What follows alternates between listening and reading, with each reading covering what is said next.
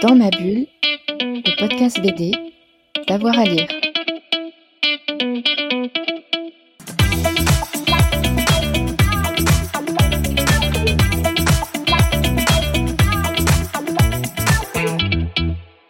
Et Xaeva, quelles sont les bandes dessinées marquantes que vous, on peut trouver dans votre bibliothèque Alors, euh, Dans votre tête oui, c'est un peu dur d'y penser parce que c'est vrai que j'essaie de visualiser ma bibliothèque et j'ai énormément de BD donc.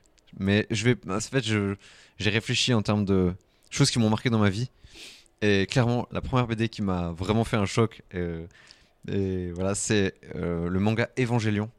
Neon Genesis Evangelion, c'est le nom complet. Et en fait, c'est à la base une série animée qui, qui est connue, en fait, c'est surtout connu pour la série et qui est en vérité l'origine de, de- cette, cette histoire. C'est la série animée. C'est ce que je recommande aux gens. Et en fait, il y a eu un manga, il y a eu une adaptation en manga. Et c'est comme ça que j'ai découvert euh, euh, cette, euh, ce- ce- ce- ce- ce- cette histoire, quoi.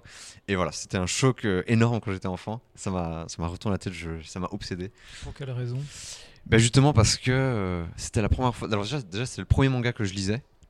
Et donc esthétiquement, enfin esthétiquement, mais surtout narrativement, c'était beaucoup plus profond, hum, réel et il y avait quelque chose de très sérieux et mystérieux en même temps qui m'a vraiment vraiment obsédé quoi. C'était, je la relisais en boucle en fait, en fait au point que comme c'était c'était un manga que quelqu'un m'avait prêté, je ne savais pas où acheter la suite ou quoi. En fait j'avais j'avais tellement j'avais tellement peur du moment où j'allais devoir le rendre que je commençais à, que j'ai commencé à recopier euh, les planches à la main une par une pour me dire que ça je pourrais les relire etc. donc c'était vraiment une obsession très très euh, poussée mais oui c'est surtout euh, et encore aujourd'hui c'est une histoire qui qui me qui me enfin qui, qui m'accompagne et qui m'a beaucoup accompagné pendant pendant- longtemps parce qu'en fait maintenant même quand je la relis ou quand je revois la série je découvre d'autres choses. C'est une série qui qui est vraiment qui est la série de mon cœur quoi. Voilà. Et ensuite? Euh, ensuite euh, alors je vais je pense que je vais mentionner quand même euh, quelqu'un qui m'a beaucoup influencé alors que j'ai découvert bien plus tard plutôt vers euh, 20 ans. 19 20 ans je pense. Avant, ah, juste avant que je commence mes études à Saint-Luc c'est Chris Ware j'ai découvert avec Jimmy Corrigan bien sûr mais je pense que je vais plutôt parler de Building Stories que j'ai lu euh, pendant le confinement, que j'avais acheté un peu avant et que j'ai lu pendant le confinement et qu'en fait j'ai adoré, vraiment adoré. Mm, Presque encore plus que Jimmy Corrigan parce que. Donc pour ceux qui connaissent pas, je sais pas si je dois expliquer, mais c'est une bande dessinée euh, de, Chris Ware qui est. hum, En fait, c'est une- comme une espèce de boîte de jeu qu'on achète. Et en fait, euh, à l'intérieur se trouvent plein de petites BD de, différents de différents formats. Et chacune de ces BD raconte, euh, enfin parle de d'habitants ou d'habitantes d'un même euh, immeuble.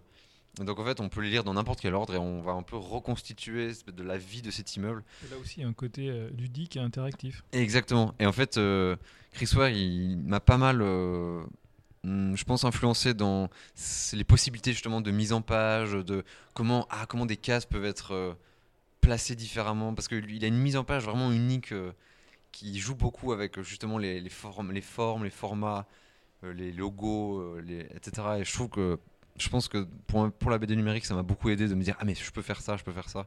Donc ouais, ça c'était, c'était assez marquant en tout cas pour moi. ouais. C'est intéressant parce qu'il y a plein d'autrices et d'auteurs justement qui me disent, grâce à, à la lecture de, de tel auteur, telle autrice, je me suis dit, je peux me lancer, je peux le faire. Mm, mm. C'est vraiment des, des marqueurs pour vous. Ah ouais, moi c'est là en tout cas je pense que euh, Evangelion c'est mon mon mon choc d'enfance et ça c'est plus un choc euh, où je me rends compte de ah des possibilités justement de mise en page, des possibilités plus euh, formelles de la BD vraiment précisément. Donc euh, ouais ouais, c'était clairement un ça m'a fait changer de regard sur la BD clairement, sur ce qui était possible, ouais.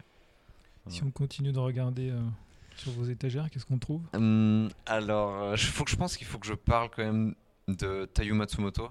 Qui, je pense que pas mal de gens le, enfin, pas mal de gens le citent, je pense. En tout cas, dans mon entourage, beaucoup de gens l'aiment. Donc, euh, On l'a cité ce matin. oui. ah ouais, mais je pense que c'est Mortis qui l'a cité. Absolument. Ouais, je- on partage cette passion pour cette, euh, cet auteur euh, de manga qui a un style euh, donc très euh, il a un style, il a un style différent moi je pense que c'est dur de, de- choisir une BD mais là comme ça j'ai envie de choisir Gogo Monster qui est euh, une BD en fait il a, une narration très très douce très axée sur l'enfance des thématiques de enfin ça pas toujours, mais c'est quand même une thématique qui revient. Et Gogo Monster, c'est vraiment un truc qui parle d'un enfant à l'école qui imagine des créatures et seul, lui les voit. Et il y a tout un truc de est-ce qu'elles sont réelles ou pas finalement? Enfin, il y a tout un truc autour de l'imaginaire enfantin. Et moi, j'adore la thématique de l'enfance. En fait, c'est un truc qui me touche beaucoup.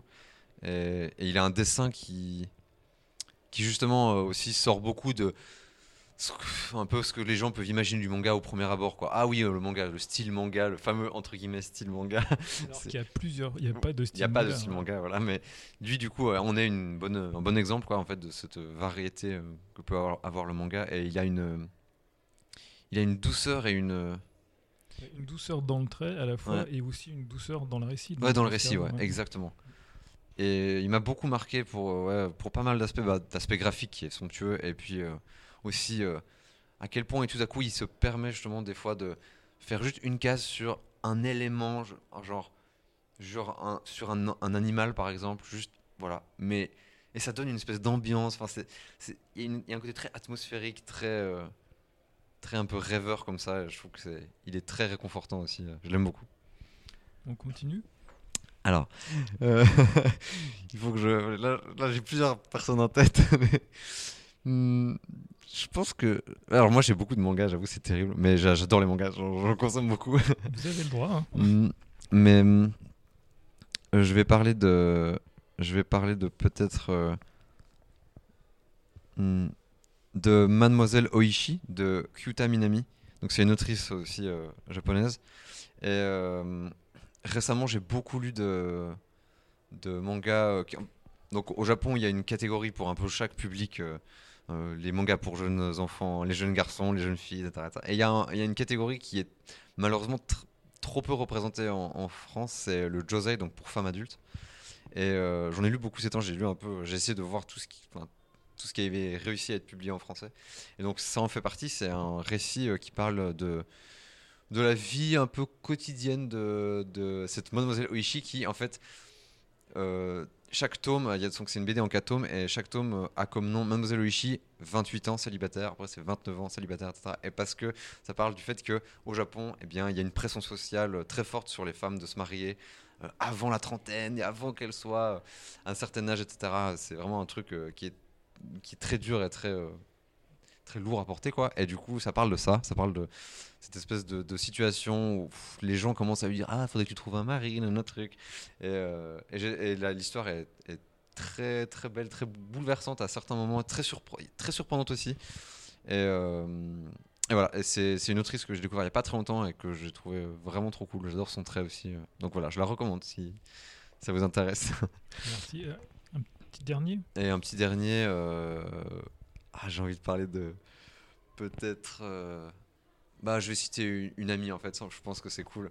Je vais citer une amie, je vais citer euh, Myriam Mal, qui est une amie. euh, Enfin, je pourrais plus citer plein d'amis parce que j'ai un, un très grand groupe La d'amis. troisième personne. C'est vrai? Oui. Waouh Bon bah, je vais encore lui faire de la pub alors. mais, euh, mais voilà, j'aurais pu citer Tarmas, j'aurais pu citer Loster, j'aurais pu citer euh, Mortis, j'aurais pu citer Chariot, enfin j'aurais pu citer plein plein de gens. Mais voilà, c'est elle qui m'est venue en tête parce qu'elle sort, elle a sorti une nouvelle BD récemment euh, qui s'appelle euh, Adieu triste amour.